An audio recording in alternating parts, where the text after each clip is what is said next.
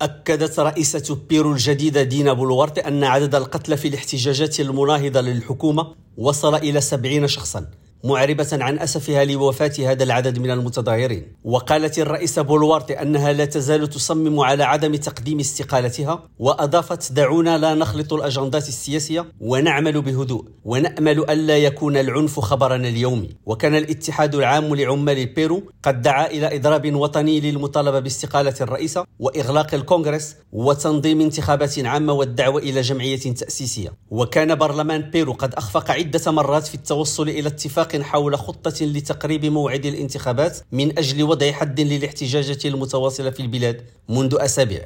ويشار إلى أن برلمان بيرو كان قد أقر خلال الشهر الماضي تقريب الانتخابات التي كان من المقرر إجراؤها عام 2026 إلى أبريل 2024 لكن استمرار التظاهرات دفع الرئيس دينا بولوارتي إلى اقتراح إجراء انتخابات عامة هذه السنة.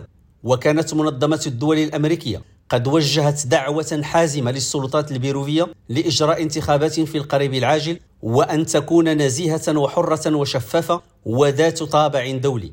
كما أعربت الدول الأعضاء في المنظمة عن قلقها بشأن الشكاوي حول الاستخدام المفرط للقوة وانتهاك حرمة الجامعة خلال المظاهرات ضد الرئيسة الجديدة دينا بولوارتي. رشيد ماموني ريم راديو بوينوس ايرس